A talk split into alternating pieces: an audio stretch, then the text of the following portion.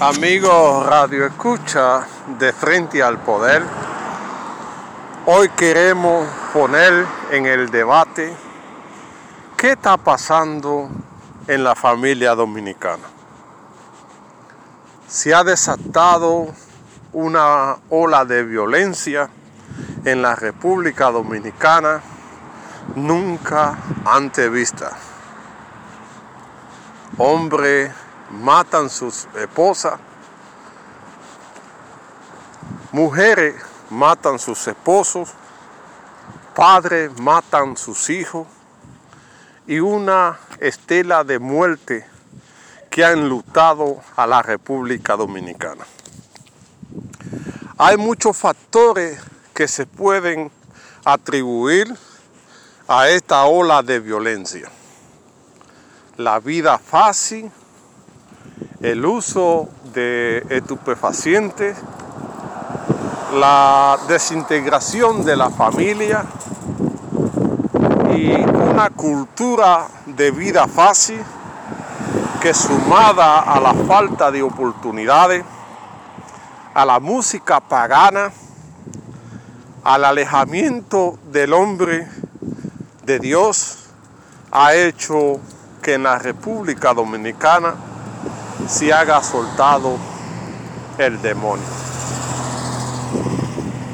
Se ve cada día donde muerte, donde violaciones, es, la noticia del día.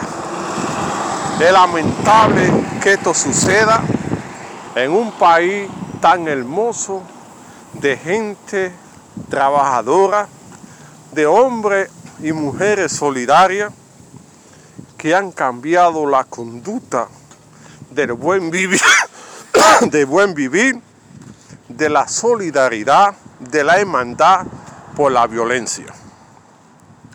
No hay una política de Estado que, con, que pare este, este acto cruel y salvaje de muerte en contra de la mujer como si se tratara de un plan, solamente se ven mujeres que son las que producen familia y solamente se ven muertes de mujeres como si se tratara de un plan para terminar con la población dominicana que va cada día en crecimiento.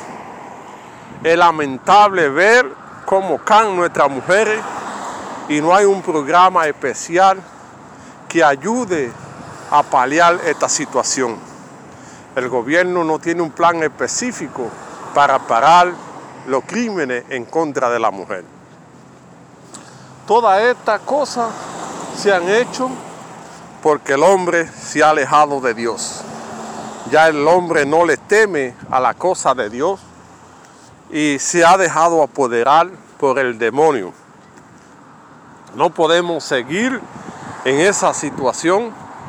Debemos concientizar a la población que todo se puede resolver de una manera dialogada.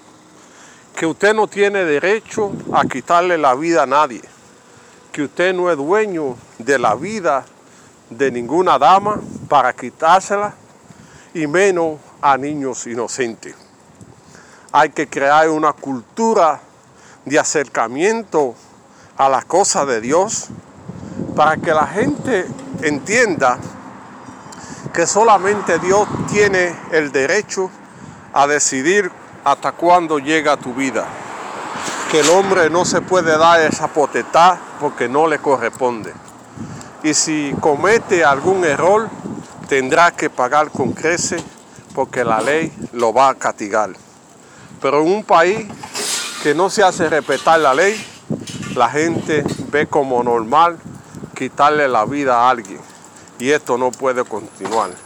Estamos en un momento difícil donde la nación necesita de hombres y mujeres que se acerquen a Dios para evitar esos acontecimientos que están pasando en la República Dominicana.